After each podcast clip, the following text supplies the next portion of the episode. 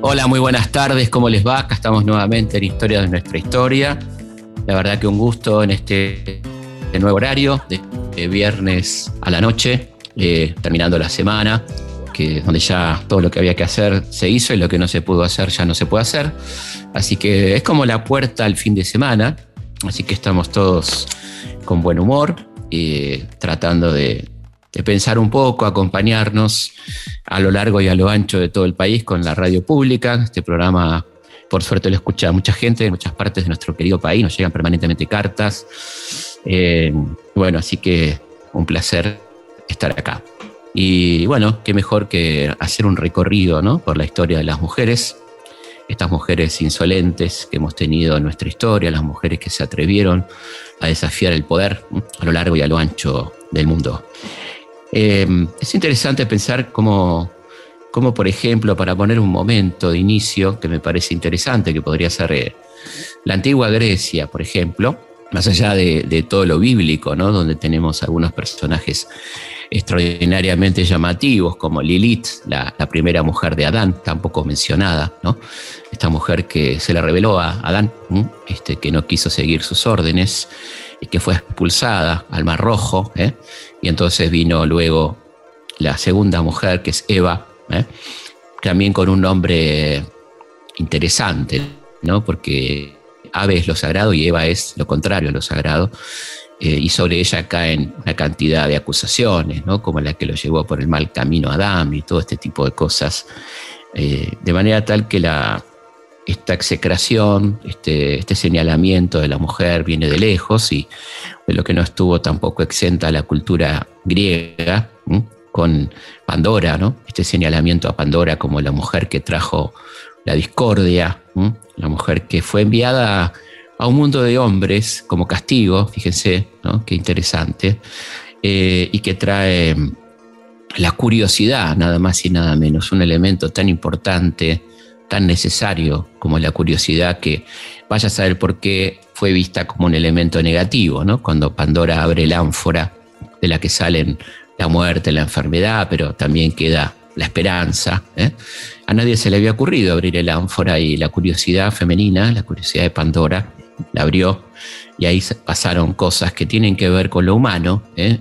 enfermarse, morir, trascender, pero también esperar y tener esperanza, que es lo que no se destaca tanto de esta acción de la querida Pandora, ¿no? dentro de la mitología.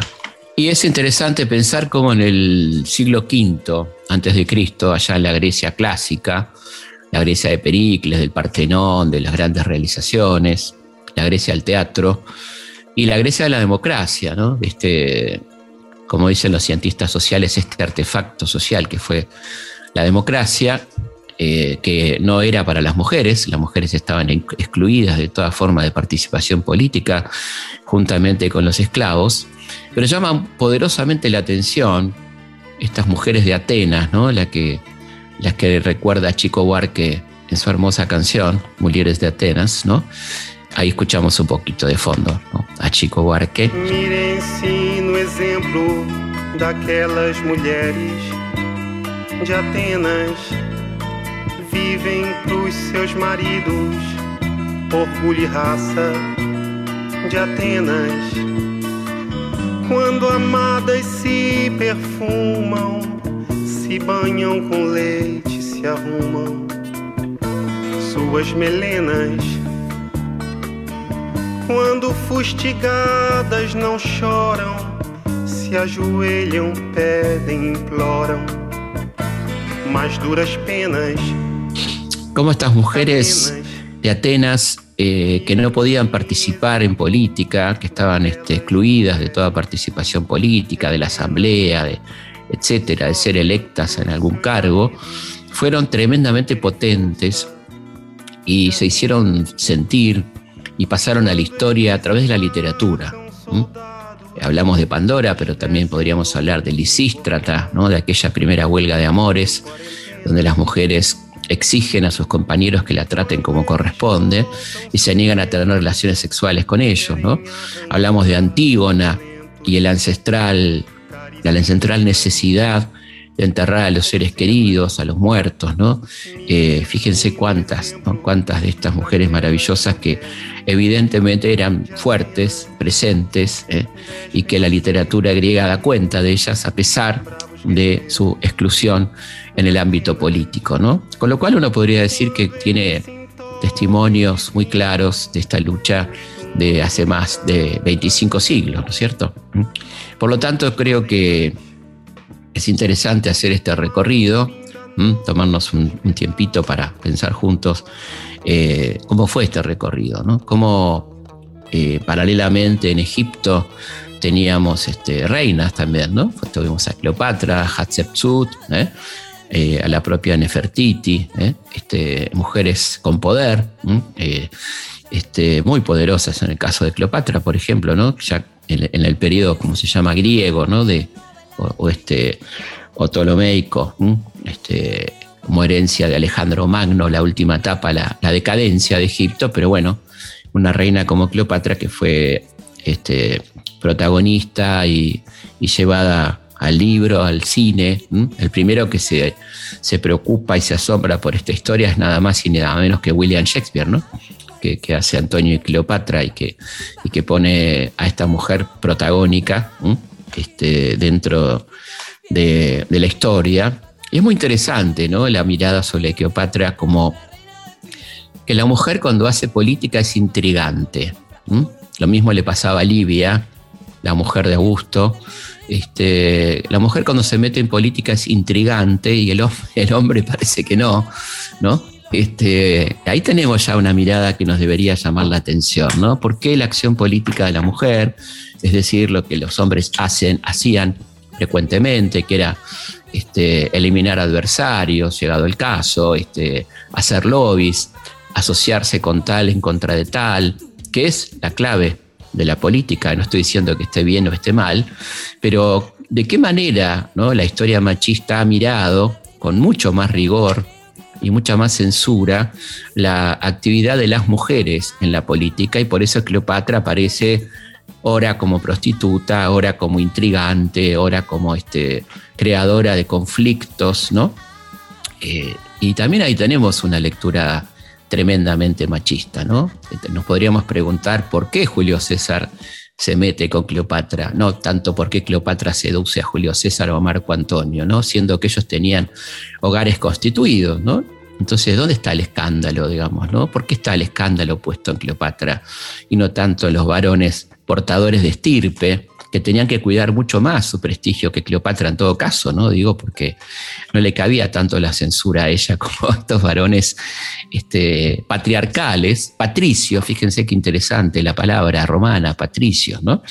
Entonces invito a, que hagamos cada uno, ¿no? Como, este, como ejercicio, cómo ha sido mirada la mujer cuando ha intervenido en política, ¿no? Que con qué rigurosidad y con qué severidad eh, cuando hacía las mismas cosas que hacían los hombres, era muchísimo más criticada y muchísimo más puesta en duda de la actividad de los varones, que era igual o peor. ¿no? Entonces, este, la, más brava de los, de los Borgia aparece siendo Lucrecia, ¿no? cuando los otros hermanitos eran tremendos, ¿no? pero la peligrosa de los Borgia termina siendo Lucrecia, ¿no? que pasa la historia como envenenadora, como si hubiera sido la única de la familia que usaba de aquellas artes, ¿no? A lo cual se le agrega la belleza de Lucrecia Borgia, ¿no? Este, en lo cual este, nos invita a pensar que los incautos hombres caían seducidos por la belleza y por lo tanto eh, Lucrecia hacía un mal uso de sus encantos. bueno, es, toda una literatura que tenemos que empezar a deconstruir, esta mirada sobre la mujer eh, hipercrítica y tan perdonadora y tan este, aduladora de conductas eh, iguales o peores en los varones, ¿eh? que en todo caso forman parte de, bueno, la política, ¿no? Este, la genialidad política, el maquiavelismo, que son, lejos de aparecer como elementos críticos, aparecen como elogios en estos personajes, ¿no? Mientras que en las Cleopatras, en las Lucrecias Borgia, eh, aparecen como elementos fuertemente criticables y censurables, ¿no?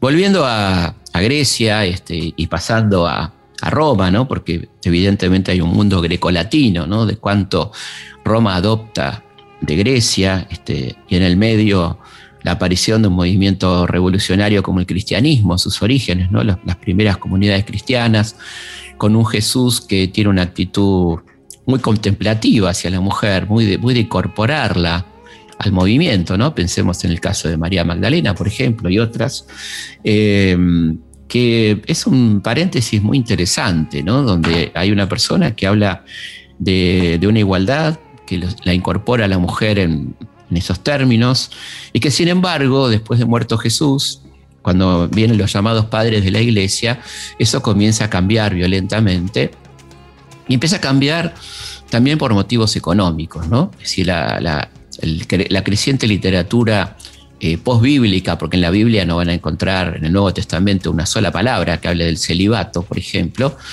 y sí aparecen los concilios, aparecen los, textos posteriores, estamos hablando de 100 años después, 200 años después de la muerte de Jesús, que ocurrió en torno al año 30-33, este, no, no está muy claro el momento que murió, porque como ustedes saben hay muy poca documentación sobre la vida real de Jesús, lo que no quiere decir que no haya existido, quiero decir que hay poca documentación. ¿no?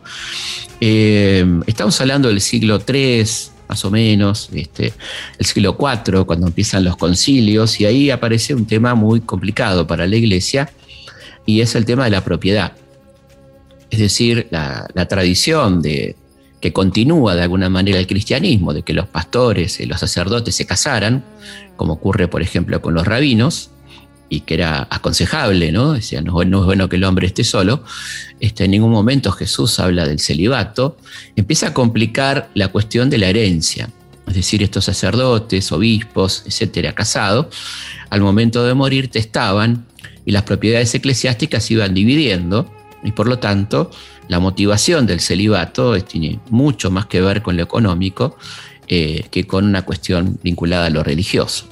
Y evidentemente ahí también aparece una estigmatización de la mujer en la literatura de algunos padres de la iglesia y particularmente en la Edad Media, donde ya aparece una literatura muy misógina, este, fundamentalmente eh, del lado de lo que conocemos como la Inquisición. Este, libros enteros dedicados a la maldad intrínseca de la mujer, el peligro que significaba la mujer, ¿no es cierto? Poniendo incluso al demonio eh, corporizado en una mujer.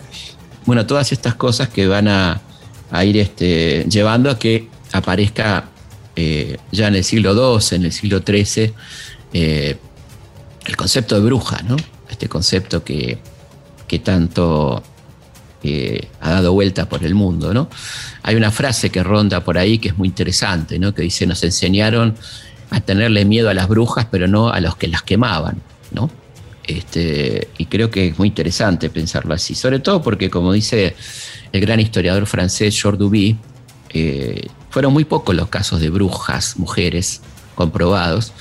Eh, la brujería, la hechicería era más un oficio de varones, y la brujería, dice Duby, fue el argumento que encontraron los poderosos de la iglesia, los poderosos señores feudales, para sacarse de encima lo que hoy llamaríamos sin ninguna duda referentes sociales, es decir, una mujer comadrona que traía niños al mundo, una sanadora, una curandera, personas queridas, respetadas, que competían entonces en poder, en influencia con los poderes establecidos. Entonces la forma más fácil de sacarse de encima a estas mujeres librepensadoras o que iban por otro lado, era acusarlas de brujas y quemarlas en la hoguera, como ocurrió con más de 60.000, según dice Duby, tanto en la zona católica como después del siglo XVI en la zona protestante, ¿no? Es decir, eh, esto fue un uso que se hizo a ambos lados de las fronteras del cristianismo, ¿no? el catolicismo clásico y el protestantismo. Eh, así que ahí tenemos un, momento muy interesante que a nosotros nos importa mucho porque justamente la, instalación de la Inquisición coincide con un momento de la unidad religiosa en España, con los reyes católicos, Isabel y Fernando, y una concepción absolutamente autoritaria de la vida, ¿no? del miedo y, este, y, la persecución del diferente. ¿no? no está de más decir que 1492 es para nosotros un año unívoco, decimos 1492 y decimos la conquista de América, pero en realidad tenemos que decir antes la unificación a la fuerza de España, la derrota y expulsión de los moros y judíos de, aquel, de aquella península ibérica, ¿no? Es decir, un año de consolidación de lo autoritario, de lo discriminatorio, ¿eh? y por lo tanto esa España es la que viene a conquistar el nuevo mundo, la España autoritaria, la España que ve en el otro a un enemigo, a un, a un ser peligroso, un ser a eliminar, a someter y a eliminar, y eso es lo que, lo que ocurre a partir de 1492 con la llegada de los españoles a América, de Colón en adelante, ¿no? Lo que vamos a ver ahí es un choque cultural brutal entre dos modelos muy diferentes, un modelo completamente represivo, el modelo donde toda connotación sexual está fuertemente censurada, lo máximo que se podía ver era un escote o un tobillo, este, la censura era muy fuerte. Imagínense ustedes cuando llegan estos conquistadores a América y se encuentran con las americanas desnudas, con esos cuerpos que exalta y resalta Américo Vespucio, que queda francamente impresionado. Y comienza, por lo tanto, algo que, que, era lo que mejor sabían hacer, que era reprimir toda esa pulsión y que la iglesia había hecho también, ¿no? la cuestión del celibato, la cuestión del encierro, del autoflagelo, de todo lo que tuviera que ver con el placer, ser este, censurado y perseguido. La vida era más bien un campo de martirio para las mayorías, ¿eh? para después vivir una, vida, este, vaya a saber, ¿no? en el paraíso o en el infierno, de acuerdo a cómo nos hayamos portado en la tierra. ¿no? Esto es un poco lo que, lo que ocurre y eh, evidentemente la mujer va a ser un, trofeo y es interesante acá exaltar eh, por qué es un trofeo la mujer para los españoles. ¿no? Por un lado, por, obvias razones sexuales, ¿no? es la gente en muchos casos presidiarios, gente que, bueno, que no tenía una vida sexual activa en la península, que acá encuentra la posibilidad de desahogarse y de tener harenes directamente, contrariando ¿no? lo que supuestamente venían a hacer. Eh, los defensores de la, de la conquista espiritual acá se ven en problemas para decirnos cómo se impone la monogamia practicando la poligamia, por ejemplo. Pero bueno, eh, esto, esto es altamente interesante, esta diferencia de lo que viene a pasar acá, esta diferencia cultural enorme entre una absoluta libertad sexual que se vivía en la zona del primer contacto, fundamentalmente, que estamos hablando de la zona del actual Bahamas, ¿no? del Caribe, muy distinto, por ejemplo, a lo que era la sexualidad que se vivía en, imperios consolidados como el azteca, como el incaico, donde había así también rígidos códigos morales, muy diferente a, a lo que se encuentra Colón y su gente cuando llega a América, ¿no? Eh, de manera tal que ahí, por un lado decíamos el botín sexual, la idea del mestizaje, pero también ellos advierten el rol importantísimo económico que tiene la mujer dentro de las comunidades americanas, donde una parte muy importante de la producción agrícola, por ejemplo, ganadera, está en manos de las mujeres. Y por lo tanto la mujer era además de un bien preciado desde el punto de vista sexual, también un bien preciado desde el punto de vista económico. ¿no? Por eso eh, la, mujer va a ser una víctima propiciatoria para la conquista, va a ser una prisionera de guerra que además va a ser muy útil para los conquistadores y por eso va a padecer una doble carga ¿no? Eh, en esta conquista. Y por eso también van a ser las primeras resistentes, ¿no? van a ser las primeras que ideen formas de resistir al conquistador. Por un lado, evidentemente la, vía armada, ¿no? la resistencia directa, pero también los abortos masivos, los suicidios en masa, las huelgas de amores, como ocurre en Nicaragua en 1520 y pico, ¿no? cuando se niegan a tener relaciones con sus compañeros para, para no traer más hijos esclavos al mundo. Y habrá, por supuesto, las, las famosas emblemas ¿no? de la resistencia como Anacaona, en la zona del actual Santo Domingo, ¿eh? como la Gaitana en, la actual Colombia, una mujer que tiene a raya a los conquistadores españoles durante más de 30 años. Bueno, estas mujeres emblemáticas y, tan interesantes que se ponen al frente de la resistencia, que va a durar, como sabemos, 300 años, ¿no? hasta que esta resistencia regional se va sumando y pasamos ya a, a una resistencia más orgánica a través de la de los intentos de organización estatal, los ejércitos nacionales, ¿no? la, guerra de independencia en sí misma, donde la mujer va a tener también un rol muy activo a pesar del machismo que las corre y las aparta. ¿no? En el medio hay una, cuestión muy interesante, que es eh, un momento muy interesante de la humanidad, que es la Revolución Francesa, ¿no? que nos habla de, de los derechos, de libertad, igualdad, fraternidad, ¿no? Es interesante ahí como algunos autores señalan lo de fraternidad, que frater, ¿no? que es, hermandad de varones, ¿no? y por eso el movimiento feminista insiste con sororidad, ¿no? Sor, ¿no? que no sor es una palabra que nos suena muy a, convento, ¿eh? este, a, hermanas de caridad o las, las, monjas, pero sor quiere decir hermana, entonces este, no es lo mismo la fraternidad que la sororidad, ¿no es cierto?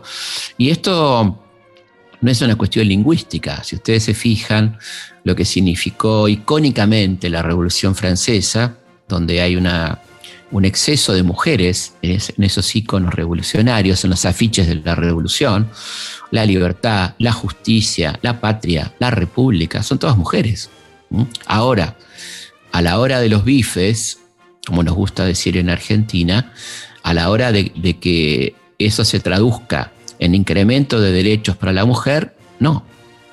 De hecho, cuando se produce la, sanción de los derechos del hombre y del ciudadano, dicho así, una mujer de estos clubes patrióticos que se iban conformando en París, los clubes republicanos, ¿eh? Olimpia de Gauches, plantea que esos derechos del hombre son para los hombres, para los varones, pero no para las mujeres, y por lo tanto leyendo muy atentamente los derechos del hombre y del ciudadano, redacta los 17 puntos de los derechos de la mujer y la ciudadana, que son extraordinarios, que, reclaman igualdad, que reclaman participación política, la posibilidad de algo tan básico como poder firmar los artículos en la prensa, poder firmar los libros que escribían, ¿cierto?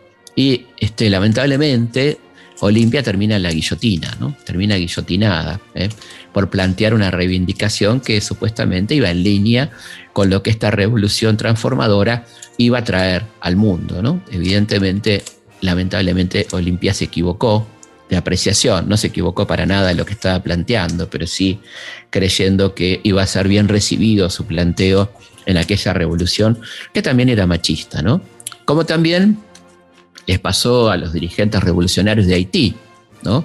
Los, este, aquella, aquella república de esclavos que se proclama independiente, la primera república latinoamericana en proclamar su independencia en 1804 y cuando ve la revolución dice, bueno, evidentemente esta gente está hablando de libertad, de hermandad, de fraternidad, ¿no? Bueno, por lo tanto los esclavos tienen que ser libres, esto es una colonia francesa, está claro que nos van a acompañar, ¿no? Bueno, no, la respuesta de Napoleón fue mandar un ejército a aplastar esa extraordinaria rebelión de Haití, ¿no? Y una guerra donde Napoleón sufre la primera derrota de su historia, justamente en Haití, que luego, por supuesto, incrementa, manda más tropas y termina eh, de alguna manera ahogando la revolución, ¿no? Pero es interesante cómo había una declamación revolucionaria, una práctica que iba por otro lado, que se va a evidenciar en en aquel cambio de, república a imperio ¿no? que, se, va a producir entre este, 1789 a 1804 con la proclamación de Napoleón. ¿no?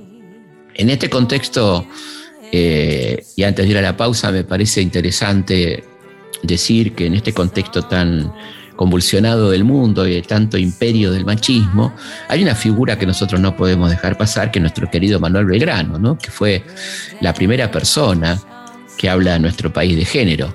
En 1795 él había sido nombrado secretario del consulado un año antes y ya en 1795 Manuel Belgrano está hablando de igualdad entre hombres y mujeres. Eh, y por lo tanto, en ese texto que reclama para la mujer la educación en los tres niveles, ¿eh? la aceptación de los empleos públicos, es un hecho verdaderamente revolucionario y estamos hablando de 1795. Vamos a una pausa y seguimos en Historia de nuestra historia hablando de la historia de las mujeres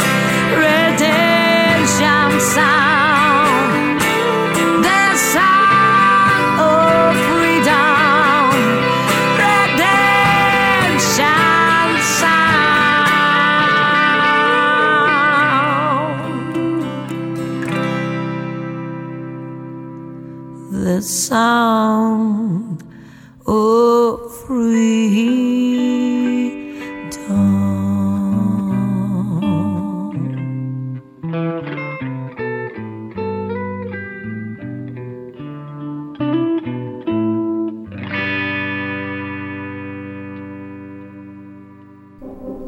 Felipe Piña hace Historias de nuestra historia por Nacional AM870, la radio pública. Historias de nuestra historia, domingos a las 14 por Nacional AM870, la radio pública.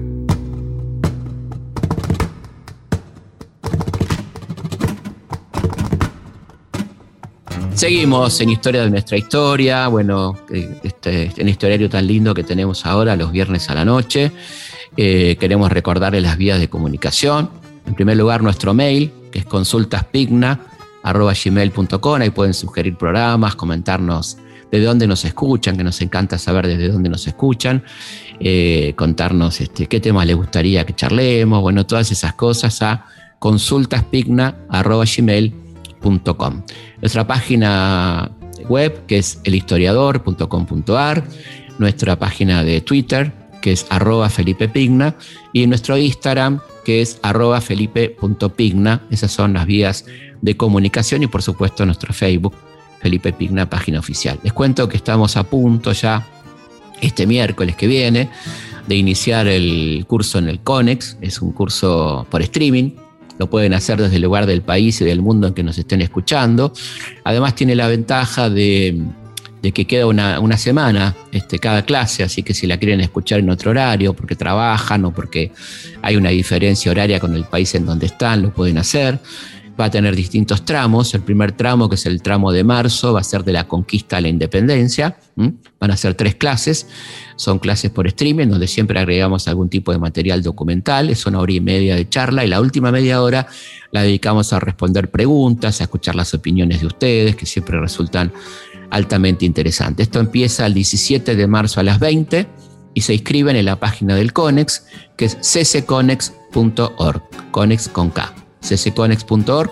A partir del miércoles 17 ya se pueden anotar cuando ustedes quieran, entrando a la página del CONEX, ccconex.org, un curso de historia integral argentina, donde charlaremos todos estos temas, temas de género, qué pasó con los pueblos originarios, bueno, y todo lo demás que habitualmente no se transita tanto en la historia. Así que están todas invitadas e invitados para arrancar este miércoles el curso de historia integral argentina. ¿Querés saber qué pasó? Felipe te lo cuenta. Efemérides. En Historias de nuestra historia.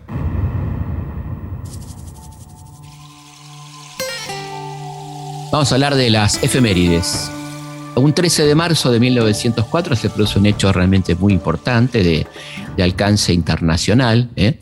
Alfredo Palacios es electo el primer diputado socialista de América ¿eh? por el barrio de La Boca. ¿eh? el doctor Palacios. En 1963, como bien él lo dice en su canción, nace en Rosario Fito Páez, ¿eh? autor de, muchísimos temas. Ahí lo estamos escuchando a Fito. Y un 13 de marzo de 2013, el cardenal Bergoglio es elegido papa, el primer argentino y latinoamericano en ocupar el cargo, este cargo en la Iglesia Católica.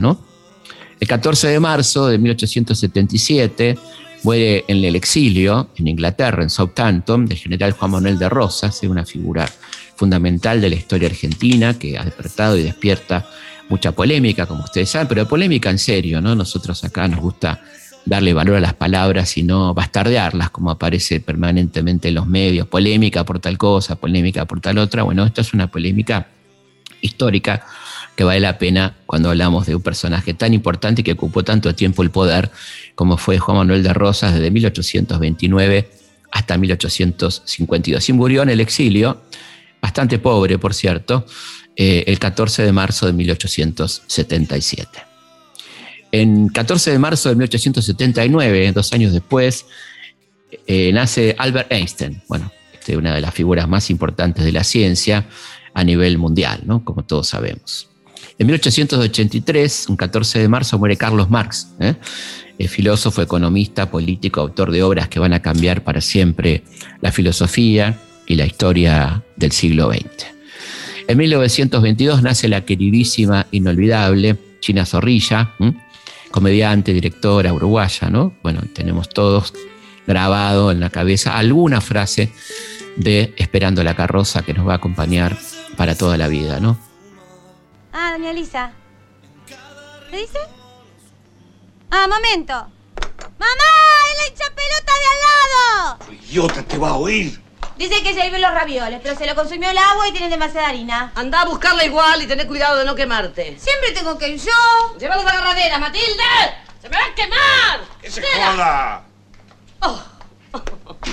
Nos cortaron el agua esta mañana. Menos mal que la charlatana de al lado me imiten todo. Yo hago puchero, ella hace puchero. Yo hago ravioles, ella hace ravioles. ¿Qué miras? ¿Viste la casualidad? Olvida el teléfono. Ay, habrá oído. Ay, Dios, que no haya oído. Hola. No. O yo. ¡Qué criatura estúpida! Mamá, dice doña Lisa que nos vayamos todos a la mierda. ¡Minusválida mental! ¿Quién te enseñó a dejar el teléfono descolgado? ¡Nadie! ¡Aprendí sola! ¡Oh! El 15 de marzo de 1898 nace el general Juan José Valle, ¿no? que se va, va a cobrar celebridad en 1956 cuando se alce contra el gobierno de la llamada Revolución Libertadora. Y el 15 de marzo de 1962 es un, momento muy importante para todos nosotros, para todos los argentinos, porque nace la famosa historieta de Mafalda, ¿eh? de Quino, aquella publicación que inicialmente tenía que ver con una marca de heladeras y que luego va a pasar a integrar primero la revista Primera Plana, después eh, cotidianamente en el diario El Mundo y finalmente en la revista Siete Días. Mafalda, bueno, es un personaje extraordinario, es muy admirado por gente como Humberto Eco, ¿no? que la llamó Mafalda la contestataria. ¿Y qué más podemos decir de Mafalda? ¿no? Un personaje imprescindible de la historia argentina a esta altura. Violentos choques armados en todos los frentes pueden provocar una guerra a escala mundial. ¡Vórtelas! Hola, papá. Hmm. Mm. Dime una cosa. ¿Qué? ¿Puedes explicarme qué es eso de la Guerra Fría? Eh, mira, Mafalda, aunque te lo explicara, no lo entenderías. ¿Crees que soy una tarada? No, no, no, es que lo seas, Mafalda. Es que no es un problema para niños. Ah, ¿no? No. Bueno, ¿puedes explicármelo sin las partes pornográficas? ¡Ah! ¡Nervocal para uno! Ya está cerca venir aquel que nos va a explicar sin violencias ni gritos, para este mundo traerá. En 1971, Box lanza la Biblia, ¿eh? el segundo álbum de estudio de la banda, un, este, disco conceptual realmente impresionante. ¿eh? La Biblia de Box del que todos cantamos en algún campamento, una de las canciones de despedida. ¿no? y en 1995, un 15 de marzo, Carlos Menem, hijo del presidente, o sea, Carlitos Menem, muere en un, eh, atentado o en un accidente, eh, no terminamos de saber. Hay quienes gustan creer que fue un atentado, otros que dicen que fue simplemente un accidente. Este, los vericuetos de la justicia argentina nunca nos permiten estar tranquilos frente a estas cosas y poder afirmar categóricamente qué fue exactamente lo que pasó. Un 16 de marzo de 1812, el triunvirato crea el regimiento de granaderos a caballo ¿no? y designa a José de San Martín a su frente. ¿eh? Y va a cambiar la historia, evidentemente, argentina a partir de la, llegada de San Martín y de la, la, implantación de su disciplina militar, un hombre realmente experimentado que va a cambiar el ímpetu de la guerra a partir de ese momento. ¿no? Eh, en 1812 se inaugura finalmente la biblioteca pública que había soñado nuestro querido Mariano Moreno, por eso la Biblioteca Nacional se llama Mariano Moreno, ¿no es cierto? En 1840 nace el cura Brochero, el primer santo argentino, el cura gaucho, ¿eh? un hombre muy interesante, que tuvo una actuación muy importante en Córdoba, un cura muy querido, muy cercano a la gente. El 16 de marzo de 1949 se jura la nueva Constitución Nacional, que incorpora los derechos del trabajador, la niñez y la ancianidad, y también la reelección del presidente, lo que le va a permitir a Perón ser reelecto en 1951. Esto es una noticia increíble, ¿no? un recordatorio increíble que ocurrió el 16 de marzo de 1995, ¿no? Con un siglo y medio de atraso, el estado de Mississippi, 1995, ratifica la abolición de la esclavitud. ¿eh? Era el único estado de los Estados Unidos donde estaba vigente la esclavitud teóricamente, ¿no? legalmente, que había sido derogada por Lincoln en 1863. Cosas realmente increíbles. Eh, un 16 de marzo de 2013 moría José Alfredo Martínez de el ideólogo del plan económico de la última dictadura militar, un hombre fundamental de la dictadura, ¿no? un hombre central de aquella dupla Videla Martínez de Oz o Martínez de Oz Videla, como lo querramos ver. El 17 de marzo de 1814, el comandante Guillermo Brand se apodera de la isla Martín García tras derrotar a los españoles. Y en 1901, el 17 de marzo, nace en Quieta, Italia, el anarquista italiano Severino Di Giovanni, ¿no? este hombre al que conocemos gracias a la pluma de Osvaldo Bayer, ¿eh? Que rescató su memoria, este, que llevó adelante una cantidad de atentados y acciones en contra del, fascismo, de Mussolini, y que fue fusilado por orden del el dictador Uriburu el primero de febrero de 1931. En 1914, el 17 de marzo, nacía Juan Carlos Onganía, ¿eh? que fue el dictador que asumió el poder eh, en 1966 tras derrocar al gobierno del doctor Arturo Ilia. En 1945, el 17 de marzo, nace la queridísima y tan extrañable Elis Regina. É pau, é pedra, é o fim do caminho, é resto de toco, é pouco sozinho, é um caco de vidro, é a vida, é o sol, é a noite, é a morte, é o laço, é o anzol, é peroba do campo. Ahí la estamos escuchando, bueno, una hermosa voz de Brasil, eh, que nos, acompaña todavía, hermosísima voz brasileña, Eli Regina. El 17 de marzo, faltaba una semana exactamente para el golpe nefasto del 24, el político radical Ricardo Balbil pronuncia un famoso discurso por cadena de radio y televisión, convocando la unidad nacional, donde dice todos los incurables tienen cura cinco minutos antes de la muerte. Bueno, ahí quedaron flotando estas palabras, ¿no? Sé que muchos pueden suponer que vengo aquí a decir palabras de agravio. Sé que otros pensarán que voy a decir palabras de protesta. Hace tiempo que estoy diciendo que hay que dejar el pasado atrás y mirar para adelante. No tanto por nosotros, sino por una importante juventud argentina que espera. Tengo naturalmente que decir qué hicimos y por qué lo hicimos, pero no esperen que yo pronuncie palabras de condenación. En esta hora Prefiero estar con Irigoyen. Que en el instante de asumir sus grandes responsabilidades alguien le reclamara que sancionara. Y aquel grande hombre que fue nuestro maestro dijo, vengo a reparar. Un 17 de marzo de 1992 se produce el dramático atentado a la Embajada de Israel, que causó 22 muertos y 242 heridos. Eh, seguimos esperando todavía noticias, certezas, condenas ¿eh? en este atentado del año 1992. Hablábamos de él hace un rato, un 18 de marzo de 1453 nace Américo Vespucio, ¿eh? el hombre que acompañó a Colón, navegante, este, un hombre que, que, fue el que le puso el nombre inicial a esta tierra llamándolo Mundus Novus, y que luego un poco en homenaje a él, los geógrafos de la época llamaron a este continente con su nombre, por lo tanto nos llamamos América en honor a Américo Vespucio. Un 19 de marzo de 1738 nace el enorme líder revolucionario José Gabriel Condorcanqui, más conocido como Tupac Amaro II, eh, quien llevó adelante la más grande rebelión del que se tenga noticia contra el Imperio Español. Un 19 de marzo de 1851 nace en Buenos Aires Roque Sáez Peña, ¿no? que fue ante todo un gran este, diplomático eh, que se opuso en 1889 a la unidad aduanera y monetaria que planteaba los Estados Unidos, una especie de ALCA, y hace fracasar este intento norteamericano y luego será electo presidente y llevará adelante entonces la famosa reforma que lleva su nombre que significó un avance, por supuesto limitado, ¿no? con esto de voto universal que no incluía a las mujeres, pero significó un avance importante en la carrera por la conquista de los derechos civiles. Los domingos a las 14 tenés una cita con la historia. Historias de nuestra historia con Felipe Piña por Nacional, la radio pública. Seguimos en Historia de nuestra historia, entonces hablando de la historia de las mujeres.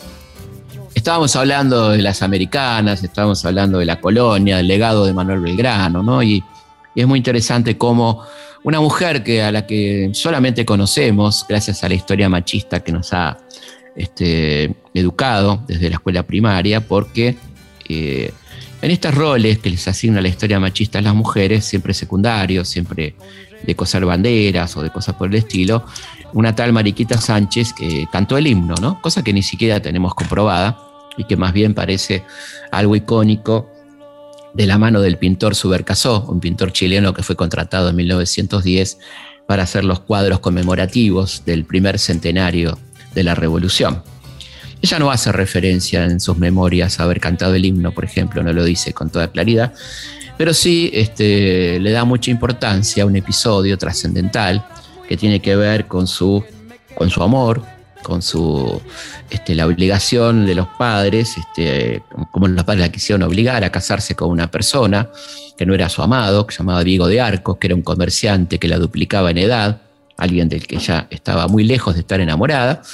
Ella estaba enamorada de su primo Jacobo Thompson, y la verdad que hace todo lo posible porque esto ocurra, mientras que sus padres hacen todo lo posible porque esto no ocurra, inclusive logrando que a Jacobo lo manden a Europa, etcétera. Pero ella insiste y finalmente va a lograr en 1804 algo que parecía imposible, y era que el virrey este, habilite eh, el casamiento con quien ella quería, sentando un precedente altamente importante. Fíjense qué interesante este aspecto de la vida de Mariquita que no aparece este, resaltado en, las historias oficiales, por ejemplo. Ahí tenemos ya evidentemente una, idea de empoderamiento de nuestras mujeres, una idea de, que se podía intentar hacer otra cosa, cosa que se va a ver reflejado muy fuertemente en las invasiones inglesas, donde hay mujeres protagónicas como Martina Céspedes, como Manuela la Tucumana y tantas otras, ¿no? En nuestras guerreras de la independencia, como María Remedios del Valle, como Juana Zurduy, ¿eh? mujeres de las que hemos hablado en otras ocasiones en este programa. Y van a empezar las, las, periodistas, ¿eh? las mujeres que van a querer firmar sus libros, ¿eh? algo que resultaba prácticamente imposible. Las mujeres tenían que usar seudónimo masculino para poder firmar sus libros, eh, incluso las notas periodísticas. ¿no? Y ahí aparecen las primeras valientes como Juana Manuela Gorriti, como Eduarda Mancilla, la sobrina de Rosas y la hermana de, Lucio Victorio Mancilla, ¿no? este notable escritor, y periodistas como Juana Manso, ¿eh? que va este, a ser una mujer extraordinaria, una gran educadora, una feminista, una protofeminista altamente interesante, que habla de los derechos de la mujer, este, escritoras que, van a llevar adelante la publicación de, revistas específicamente femeninas, ¿eh? Eh, y que van a tener un alto contenido político, ¿no? como Virginia Bolten, por ejemplo, con La Voz de la Mujer, este primer periódico anarquista femenino de América, ¿eh? que tenía como eslogan ni Dios, ni amo, ni patria, ni marido, donde había una temática y, una, y un menú ¿no? de, de temas este, tremendamente actual, ¿no? de, lo que, pasaba con el cuerpo femenino, el, acoso sexual en el trabajo, y esta cosa tan extraordinaria que hacen las mujeres socialistas y anarquistas, que es incorporar la necesidad de, ver qué pasa con los niños y las niñas, con la infancia, ¿no? incorporar la infancia como temática partiendo de la base que los niños no son propiedad de sus padres, que son un este, sujeto de derecho, no un objeto y en este sentido, la literatura feminista inicial es altamente importante. ¿no? Las primeras universitarias, como la querida Cecilia Grierson, ¿no? que fue nuestra primera médica, que padeció tanto el, acoso, el abuso, este, la, imposibilidad de estudiar con tranquilidad, el bullying, ¿no? y que además fue una extraordinaria médica que, este, trabajó por el, con chicos con capacidades diferentes, por lo que llamaba en aquel momento la asistencia pública, que hoy es el SAME. ¿eh? Nunca le dieron la, conducción de una sala de un hospital, teniendo probada capacidad para hacerlo. Y además fue una de las pioneras del feminismo en Argentina, reuniendo Cecilia, Cecilia Grierson, el primer Congreso Femenino Internacional allá por 1910, ¿no? Una mujer tremendamente destacada. Y la lucha por el voto, ¿no? Una lucha tan encarnizada, donde hubo mujeres eh, muy diferentes, por supuesto las socialistas como este, Alicia Moro de Justo, otras mujeres como Julieta Lanteri, ¿no? que, llevan adelante la campaña por el voto, y la lucha por la igualdad, porque recordemos que el Código Civil, redactado por Vélez Arfiel durante la presidencia de Sarmiento, era tremendamente misógino, ¿no? No le permitía a la mujer tener derechos, era considerado un ser inferior, un ser incapaz en términos jurídicos y por supuesto un ser incapaz no puede votar. Por lo tanto, había una lucha doble, ¿no? Este, que era la lucha por la igualdad, es decir, la igualdad de derechos, que habilitara los derechos cívicos y políticos de la mujer. ¿no? Esa igualdad jurídica se alcanza parcialmente gracias a la bancada socialista, por supuesto compuesta por varones, pero con gran influencia de las mujeres, recién en 1926. Y ahí se empieza entonces a avanzar Paralelamente se iban presentando cada año proyectos de ley, fundamentalmente por la bancada socialista, eh, de, ley de voto femenino, que era rechazado permanentemente por la bancada radical y la bancada conservadora, eh, que lo rechazaban con argumentos de todo tipo. Entre las mujeres que, que luchaban por los derechos femeninos había alguien realmente notable, alguien que nosotros queremos mucho, como es Alfonsina Storni, y la verdad que es un placer escucharla a ella recitar un poema, ¿no? Alfonsina hablaba de los derechos de la mujer, se ponía muy contenta cuando había tantas mujeres en la calle ocupando los tranvías, los espacios públicos, mujeres lectoras, decía ella, ¿no? que se iban adueñando de sus vidas. Así que escuchemos un poquito de la propia voz de Alfonsina, un poema de su autoría. Esto fue escrito hace dos meses, como digo, ¿no? Yo vivo frente al río de la Plata, que no tiene los colores que tiene, por cierto, en Colonia, ¿no? Es un río absolutamente distinto visto de una orilla o de otra. Este verso se llama Río de la Plata en arena pálida. ¿De qué desierto antiguo eres memoria? Que tienes y en agua te consumes y alzas el cuerpo muerto hacia el espacio como si tu agua fuera la del cielo porque quieres volar. Y más se agitan las olas de las nubes que tu suave yacer tejiendo vagos cuerpos de humo que se repiten hasta hacerse azules. Por llanuras de arena viene a veces sin hacer ruido un carro trasmarino y te abre el pecho que se entrega blando jamás lo escupes de tu dócil boca. Llamas al cielo y su lunada lluvia cubre de paz la huella ya cerrada.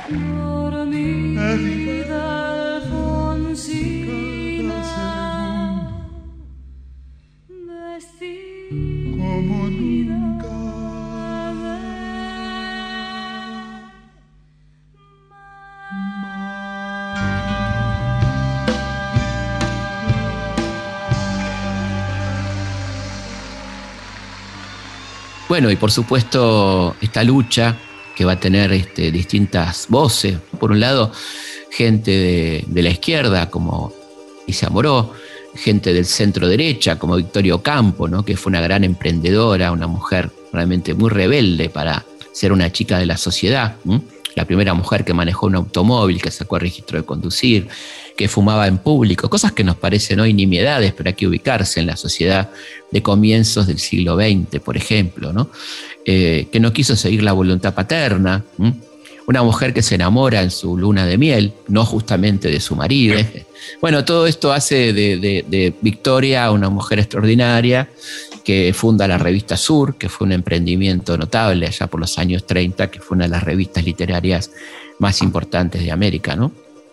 Y bueno, obviamente Evita, ¿no? que es un poco la que, en la que confluyen todas estas mujeres y que logra en 1947, tomando estas banderas ¿no? de, esta lucha tan larga, pensemos lo importante que siempre lo decimos acá, ¿no? De, de, no omitir ninguna de las dos partes, ¿no? no omitir la extraordinaria lucha de las socialistas, de las feministas, de 1880 y un poco antes también en adelante, y la concreción de esa idea en Evita, con la sanción en 1947 de la ley de voto femenino, que va a habilitar notablemente a las mujeres. ¿no?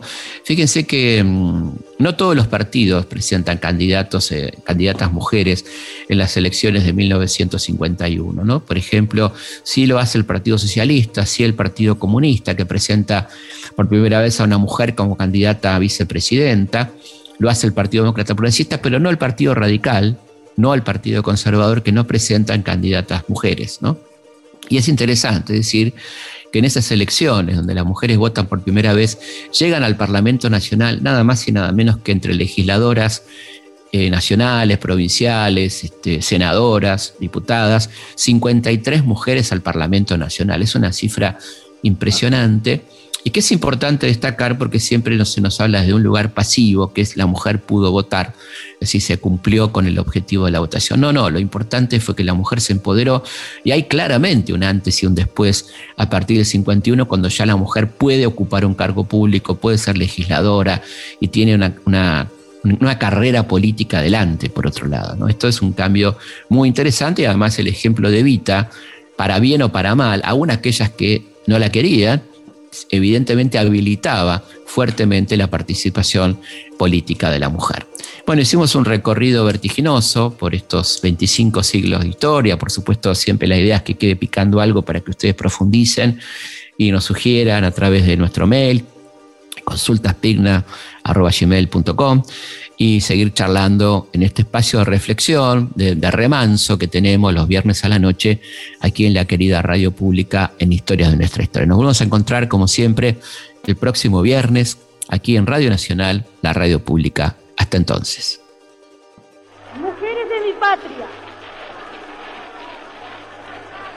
recibo en este instante de manos del gobierno de la nación la ley que consagra nuestros derechos cívicos y la recibo ante vosotras con la certeza de que lo hago en nombre y representación de todas las mujeres argentinas, sintiendo jubilosamente que me tiemblan las manos al contacto del laurel que proclama la victoria. Aquí está, hermanas mías, resumida en la letra apretada de pocos artículos, una historia larga de luchas, tropiezos y esperanzas. Por eso hay en ella crispaciones de indignación, sombras de, de ocasos amenazadores, pero también alegre despertar de auroras triunfales. Y esto último que traduce la victoria de la mujer sobre las incomprensiones, las negaciones y los intereses creados de las castas repudiadas por nuestro despertar nacional. Historias de nuestra historia. Conducción Felipe Piña. Producción Cecilia Musioli. Archivo Mariano Faín. Edición Martín Mesuti. Abrió los ojos, se echó un vestido, se fue despacio a la cocina. Estaba oscuro, sin hacer ruido Prendió la estufa y a la rutina. Sintió el silencio como un apuro. Todo empezaba en el desayuno. Dobló su espalda, gozó un suspiro. Sintió ridícula la esperanza. Al más pequeño le ardió la panza rompió el silencio, soltó un llorido. Sirvió a su esposo, vistió a los niños, cambió pañales, sirvió los panes, llevó a sus hijos para la escuela, pensó en la dieta que se comían, midió el dinero, compró verduras, palpó lo gris de su reconoce.